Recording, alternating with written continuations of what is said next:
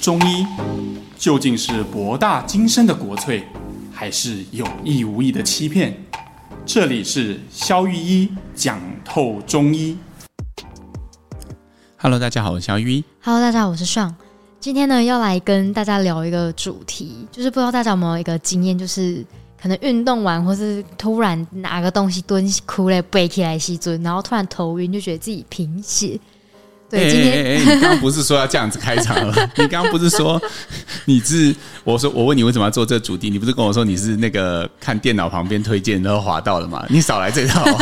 好啦，其实其实我那时候呃要找一些主题要来做的时候，要找 YT 的一些东西在浏览。Research 资料的时候呢，那就他为什么旁边突然推荐贫血主题，就贫血的文章，然后想说，哎，对耶，为什么这个节目没有做过贫血？明明讲过那么多主题，却没有做过贫血这样子。所以我记得之前有听众问我们说，我们主题怎么选？有时候我们就是旧瓶装新酒，就是我们的策略，然后就抄袭别人的主题，然后我们在中题里面填充新的内涵，这样。好，没有了，我可是上讲的很好，因为确实贫血是一个非常非常常见的。病，但是我们好像翻一翻以前，我们没有专门针对这个常见病展开过。对，所以今天我们就来聊聊什么是贫血了哈。呃，首先呢，我想要先区分两个概念。好，就是因为中文字实在是太特别，就像我以前我们讲虚的一字多义一样，嗯，就是我们太多就是呃不同的病，但是我们用同一个字。嗯。好，比如说以前我们讲过什么此肝，呃，中医的肝不是西医的肝，中医的肾不是西医的肾。的肾好，那今天就是中医的血虚不是西医的贫血。对，因为大家很多人都会觉得，呃，一直很常讲，像我刚刚讲的，蹲下站起来就觉得自己贫血这种。哎，对对对对对，应该是这样说了哈。你看嘛。如果你照字面上来看的话，贫血的意思就是呃血的贫乏嘛。对。那中医讲的血虚也是血很虚嘛，那意思不是就一样吗？好，但其实不是一样的东西哈。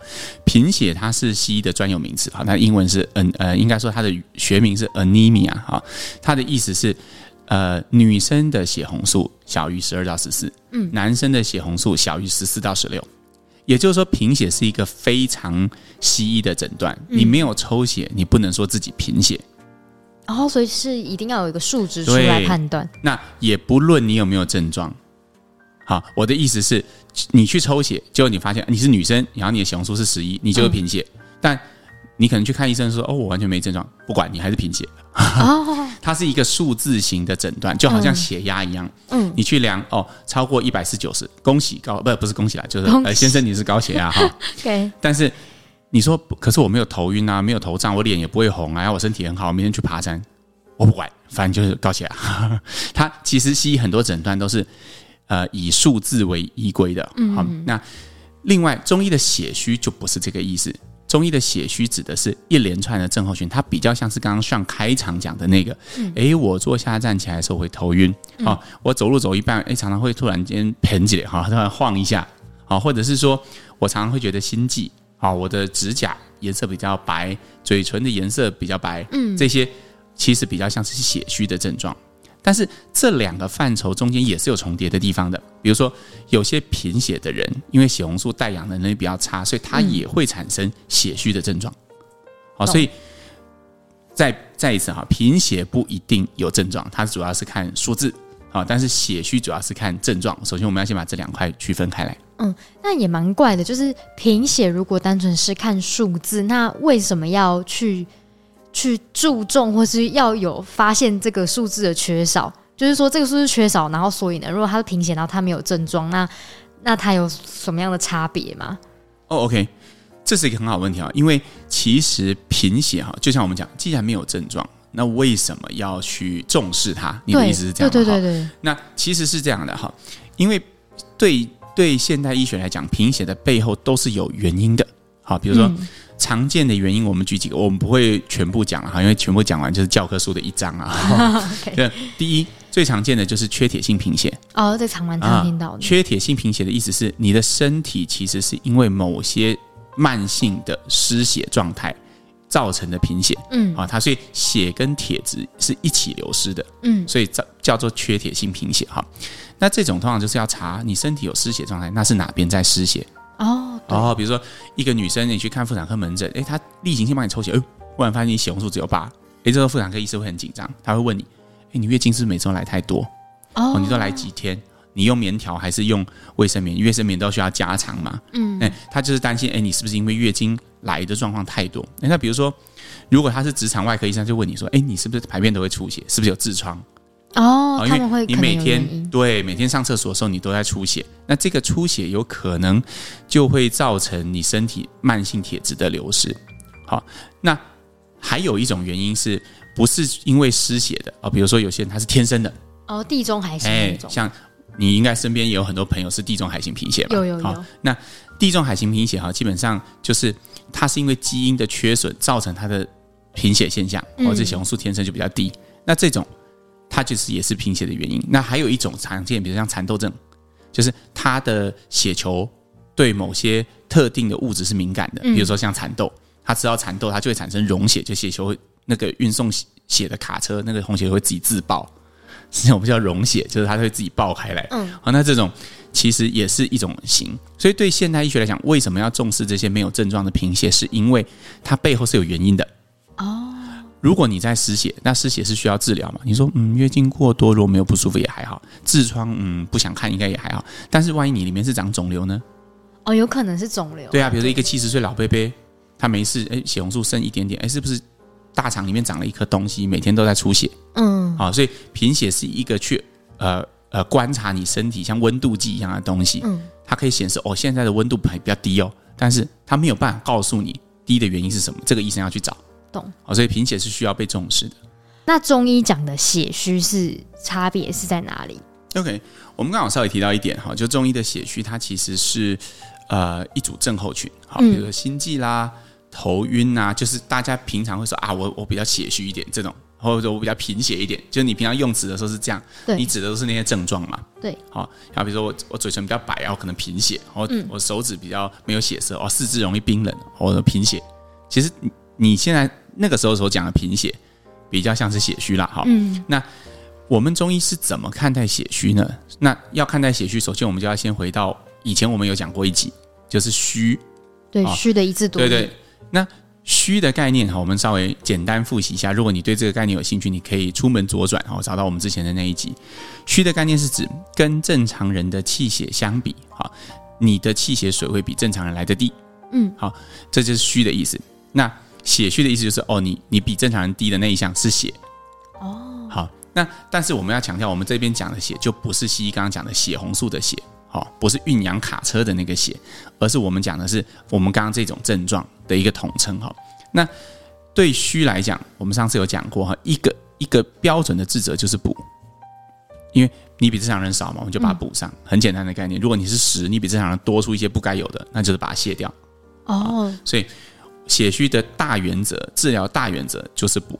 那补的话，就是类似像那种每个月妈妈会叫你吃那四物汤，吃吃那种一般的补类就可以了吗？哦，那倒不一定哈，因为其实哈，很多人就是会像上讲的哈，他会有这样的想法，你会觉得哎，血虚就补一下，嗯，啊，所以哦，只要呃，然后这会有几个误区啦哈，比如说我们中医的血虚其实分很多种。哦，血虚还有细分，对，比如说呃温血虚。好，温血虚指的是你的血又少，但是同时你的身体又偏冷哦，哦，所以这个时候我们可能会选择，比如说像四物汤里面的当归啊，或者是川穹这一类比较偏向养血、补血、温血的药。这些药既可以补你的血，同时又可以把血加温，你可以这样理解哦。好，但是有些药是可以帮你补血，但同时它可以把血降温的，比如说像白芍和生地。嗯，那如果你今天假设，其实你是一个呃温血虚的人，嗯，好，但是你因为你不明白自己体质的偏向，你就随便找了一个帖子，就比如说四物汤。啊，里面白芍跟生地那个含的药太多，那以至于你虽然补了血，但把身体弄冷了，哎，所以你吃完之后开始拉肚子。哦，哦，或者吃完之后有很多不舒服，肚子觉得很胀，但这些其实都不会是，或者是吃完之后反而觉得更疲倦。哦，反而会。就是反效果。对，你本来觉得头晕疲倦，你觉得你自己血虚，嗯，结果你吃了一些，你是在补血，但是你没有补对方向，嗯，好，这是第一个常见的误区，就是寒热不分、体质不分的哈。那第二个常见误区就是张飞打岳飞，什么意思呢？比如说有些人他是说他去验血，嗯，结果发现哈，哎，他的血红素只有十，然后他就觉得嗯，我应该是血虚，我来一点四物汤。哦，这样子不行，这样也是不对。我们刚刚不是开头就讲了嘛，这是贫血，这不是血虚啊。哦、缺的东西是本质不太一样。啊、你是在偷换概念的，嗯，就是你明明缺的，就这就好像你明明缺的是维他命 B，但你补维他命 C，然后你觉得反正都维他命的没有差，这个其实是完全不不对盘的。但是甚至我认为很多呃中医只就是比如说一些临床中医是比较没有经验的，他们也会混淆这两个概念。我、哦、以为就是可以这样。患者来跟你说啊，医生啊，我这个血红素低，那我可不可以吃中药补？哦，信誓旦旦可以啊，就哎这个开了三个月的呃药，哎吃完回去也哎血红素没有升高，因为他就是补补没有到，但是到你会看这些患者，他月经量可能增加了，嗯，哦，他的这个可能不头晕了，嗯，不心悸了，所以中医师非常有信心跟你说，你看你去验一定会回来，就没有，没有 因为。就不是同一件事了哈，它本质上根本就不是同一件事，不要把这两件事混淆在一起。懂，所以一般像房间常说的那种补铁的，其实是吃一些什么菠菜啊、猪肝那种。欸、一般阿妈会跟你说，哦，吃这个补铁的那种补。对对对，所以同样的道理嘛哈，你也不需要因为你心悸、头晕，然后你自己觉得你血虚，然后你就去吃缺铁性贫血在用的铁剂。哦，因为也许就你没缺铁，吃些菠菜啊、猪肝啊。啊，甚至你就算真的是贫血，但是你是地中海型贫血，你补铁也没用啊。哦，所以其实这个东西就是我们要分清。这集其实最重要的目的哈，就是协助我们的听众去厘清，然后各种不同的型应该找到对应的最适合你的那种治疗方式。对，而不是一味着把这些东西全部都混成一块啊，然后呃不分的就哎。朝着同一种方向去做处理，啊，那个其实有时候不见得适合你啊。懂，就是以前小时候觉得的贫血，其实是大部分很多时候可能是血虚。真正的贫血是要去测量之后才会知道什么是，呃，你到底有没有真的贫血这样子一个数值来断定的。嗯，不过这边我补充一下哈，因为就算是贫血哈，其实也是有分急慢性的。哦，急慢性是，比如说呃，急性贫血，就像大家如果去看一些。呃，这个像我很喜欢纸房子嘛，嗯，因为就是很血腥，然后又所以萧老师喜欢辛辣的，呃，对对，然后身材，呃，女生身材都很火辣，这样，OK，啊对啊，你 你不觉得吗？好，蛮不错的，对对。那这呃，我刚讲到哪边？应该是说，这个如果呃，如果你是急性失血，比如像纸房子里面的人被打中一枪。哦，那个喷很多，啊，然后就会突然间失血嘛，你就看到他们演的时候，他们就会脸色就会变得很苍白嘛，对，然后呼吸变得很急促嘛，然后大家都会围在他旁边，然后他就快要死掉了嘛。嗯，好，那你观察这些真相，其实当人的血红素在，比如他本来很正常，可能在十四左右，他突然间开始急剧的往下跳，因为失血的关系，那这种我们就叫急性失血、急性贫血。嗯，好，那这种其实因为血溶剂的大量流出所造成的贫血，通常人很难忍受。哦，就是因为突然什么，你之前讲的类似那种运氧卡车都都翘班了。比如说，它其实血红素本质是这样嘛，它是一个运氧的卡车。对，它的机转是这样：我们呼吸的时候，我们会把氧气吸进肺泡里面来。对，然后肺泡要把这些氧气带到全身，比如你的肌肉啊、你的组织啊、你的肠子啊、你的大脑，最重要的，嗯、它靠什么？运氧卡车啊。嗯，你想一个场景。你你被捅了一刀之后，你的血大量流失，这些运氧卡车就随着那些血喷出去。好，这下子所有的氧气被吸到你的肺泡里面了，他们就没有卡车载他们走啊。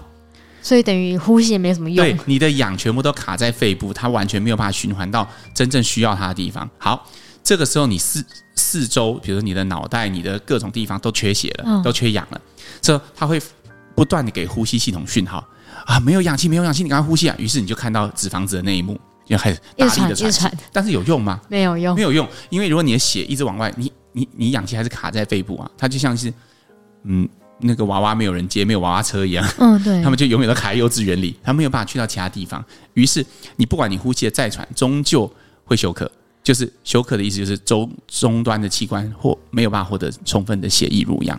难怪之前很多那种就是医生型的电视剧，那种那种急救型的，马上第一件事情就是不管他们怎么样，就是说先止血，对，或者是先输液。哦，对，因为输液就是能够稳定你的整个容积系统，然后先输血，嗯，因为它会让你的整个循环系统稳定下来，先解决运送卡车的问题。但是慢性的贫血就不是这样，哦，有很多呃血红素只有六还有八的人都会在马路上走来走去，啊，都是去抽起来发现，哦呦，你血红素这么低，为什么？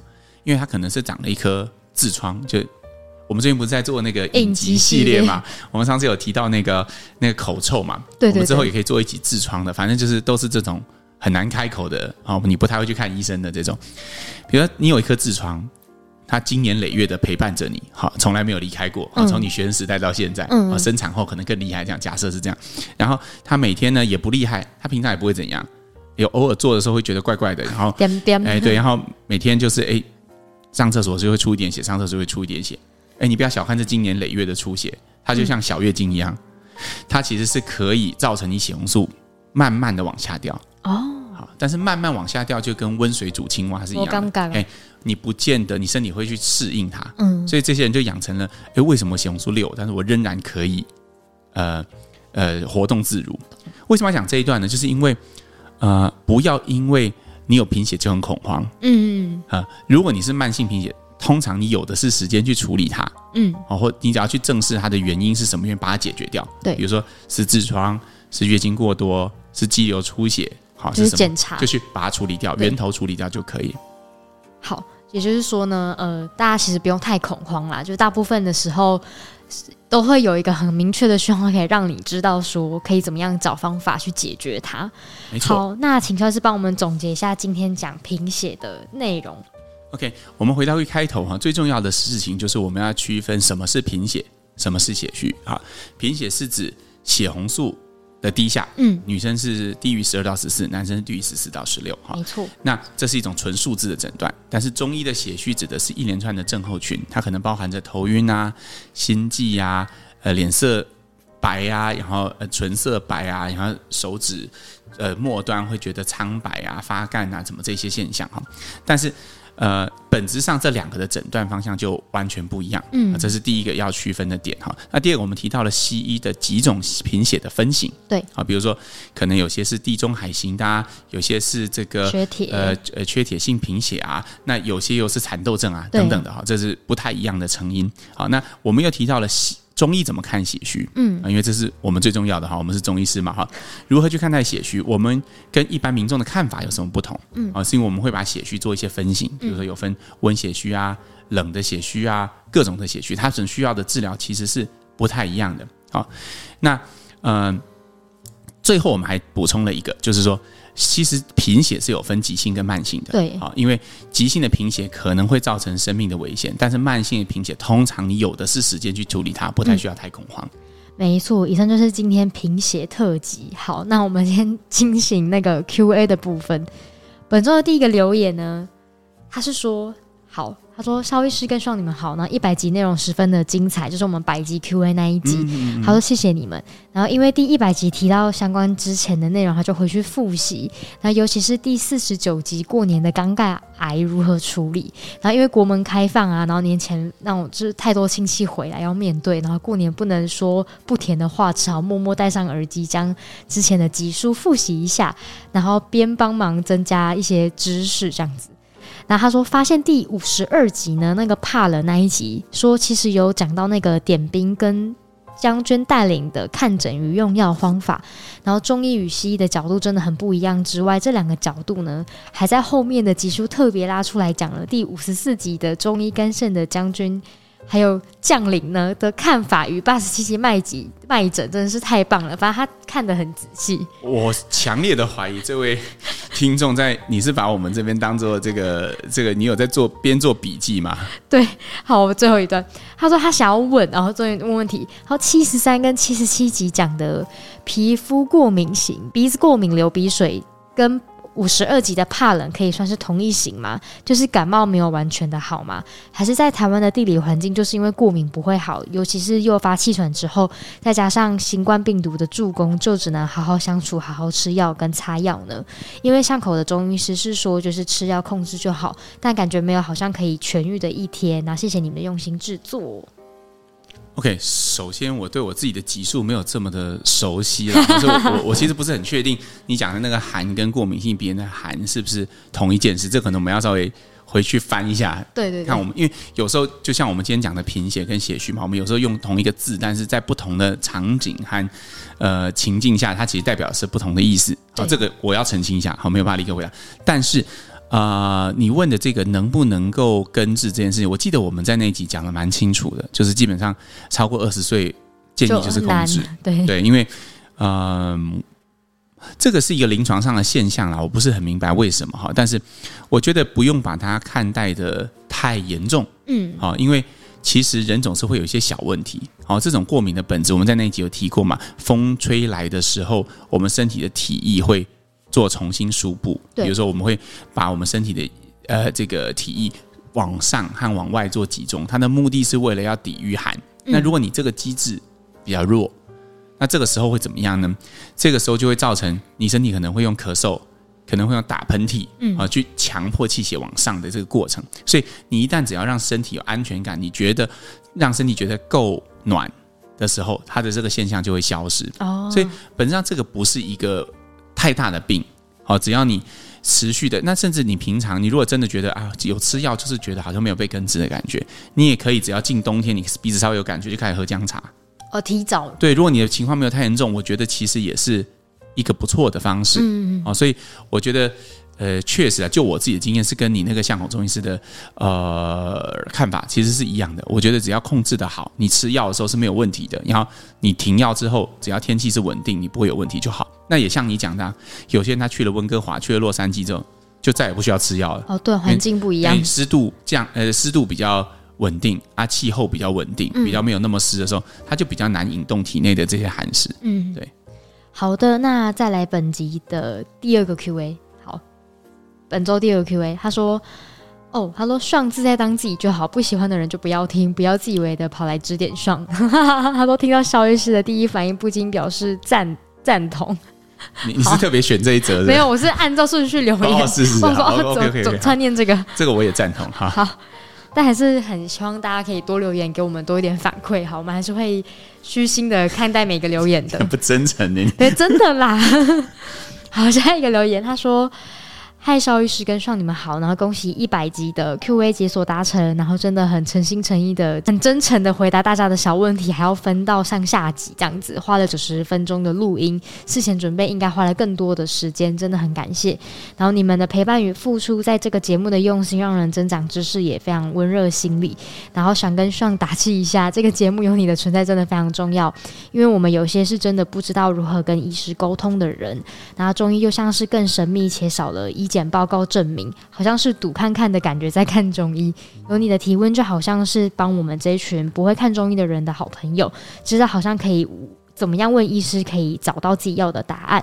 然后希望你看到那一封 email 不要太伤心，是有一群人需要你的存在。谢谢你。嗯，上你的体验是什么？看完这则留言，就觉得。嗯，就是我的确就是那个很重要的桥梁，然后也很开心有听众有看到这样子的存在，这样子。虽然我觉得我在节目里面大部分是在问问题，但我觉得问问题如果问的好，能够让听众收到他需要的内容，对我来说还是最重要的。嗯嗯，而且其实我们在今年也。呃，有在讨论了哈，不管是呃，我们把我们的节目变得更多元，请更多来宾来分享他们的专业，好、嗯，甚至分享他们的心情，哈。然后我跟上有在讨论，哎，我怎么样让节目的的的节奏或者是它的配比，哈，变得更均匀？对，其实我们也一直都在朝向这个方向努力啊。对，没错。好的，本周的最后一个 Q&A。他说呢，他想要问看看肖医师呢，就是会有一些社交恐惧或是紧张的情形吗？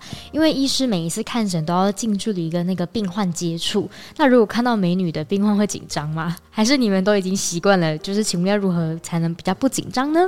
然后他也听了一些医师的小剧场，这样子，比如说遇到阿婆类型的人一直跟医生聊天不走，医生会怎么办呢？这应该是医生留言的吧？这是一个蛮有趣的问题，好可爱哦。我觉得首先第一题是看到美女会怎么样？但是很开心啊！我是不太会紧张啊，但我觉得还蛮开心的。毕竟我们这个呃年年过四十的中年男子哈，是不是？好，所以这个这个总是会觉得，哎，就还是还蛮不错的。这样不是？我到底在讲什么？应该是说，对，他刚刚就有说他脂肪只在看美女，脂肪不是啊，就是啊。呃当然是会让人觉得心情愉悦嘛，嗯，对呀、啊。但是我觉得其实看诊就是区分啦，就是你你要知道，哎，你要解决患者的问题，然后跟你要，呃，你对患者的感觉是什么，这个两个可能要把它分开来。嗯，对啊，我觉得这件事蛮重要。那至于你刚刚说看诊阿婆那个，这个也蛮常见的啦。因为阿尚有时候一旦聊开了之后哈，就很难再关得起来。好，那所以有些我知道有些诊所或者是有些医生为了怕医师难做，他们会装忙嘛，比如说啊，哎，针灸医生后，或者是就把你叫出去，然后或者是以前我待的地方会打电话进来哦，对，然后去去去切断这个看诊的过程。但是啊。呃坦白说，我现在都不太用这些方式了。嗯，因为我觉得，呃，如果我真的需要结束，我就直接真诚的跟他说：“哎，我后面还有患者，我今天可能没有办法跟你继续聊下去。但是，我觉得认识你很开心。嗯，就我觉得其实一个比较直接、真诚的反应，其实会呃有更好的效果啊。比起哎，其实你就是好像不想跟他聊啊，装嘛。其实我觉得。所有的人都是收得到的了，嗯，对，所以我觉得这个真诚的反馈就很好。就像有时候，当然要看状况了。有时候熟一点的患者，哎，他今天有特别打扮，我有时候虽然跟医疗无关，我也会多问他，哎，我觉得你今天很漂亮，哎，你你约会吗？就是他也会蛮开心。对，但是你要看情况了，不要让人家觉得你在搭讪。就是你的自己的 mindset 很重要。但是我觉得有时候，哎，说不定患者也会很开心啊。对，因为有时候他就是。女生嘛，就是如果你有特别打扮，因为人家有看得出来，他觉得很不错，那当然是一件好事啊。对，对我觉得真诚的呃发自内心的欣赏和真诚的跟大家讲，呃跟他讲说，哎、呃，我现在其实要去忙别的事，都是很 OK 的。嗯嗯，对，就欢迎呃各种这种临床可能你遇到没有啦尴尬的问题，可以多问啊，我觉得这还蛮有趣的。对，这其实也可以做一集，然后就是。呃，话呃不话术啊，不，应该是说，就是说，呃，一些整间的小应对，因为确实这这个留言很有趣，让我想到，嗯，因为我有在开课嘛，有开在开工作坊嘛，哈、哦，那当然年轻中医师来，他们大部分都是希望学到一些跟中医有关的，哈，比如说怎么诊断啊，怎么把脉啊，怎么压肚子，怎么开药，对啊，但是其实我自己发现哈，其实很多他们来跟诊之后，他们收到的东西。他们都会跟我反馈，就是我在诊间跟患者的互动，其实是很有趣的。嗯，对，因为嗯、呃，不同的患者、不同类型，他们需要的东西会不太一样。嗯，像比如说上周呃有一天啊，我就在一天之内退挂两个患者。退挂为什么？就是他他排了，他两个都是一样，差不多排了一个多月排进我的门诊。哇哦！但是我跟他聊聊之后，我就什么事都没有做，然后就让他离开了。嗯，那他们是原因，就是因为我我其实是有我的理由的，嗯、就是我觉得出诊我最注重的就是跟患者的定向跟我们叫 orientation 啊，是不是很好的.呃、意思是说确定他的治疗目标，这两个都有一个特色，他们没有治疗目标。哦，一个说哦，他就是觉得邻居说哦，嗯，他就来看看。哦，啊，然后一个是说，他就谁谁谁叫他来，他就来看看。那我说，那你有什么要解决的问题？为什么可以帮到你？没有，我觉得我都很好。后面后面有什么不舒服？他我我在想，也许这些患者，我就算硬开药，他们可能也会拿，可能也会付钱，嗯、因为他们都已经来了嘛。对。但是我个人非常不喜欢这样，因为我觉得医师和呃，就是呃被治疗的人，他其实是。应该是我们讲过嘛，他是在同一条船上的伙伴。嗯，我们应该知道我们这条船要开向哪里，他有什么样治疗的目标。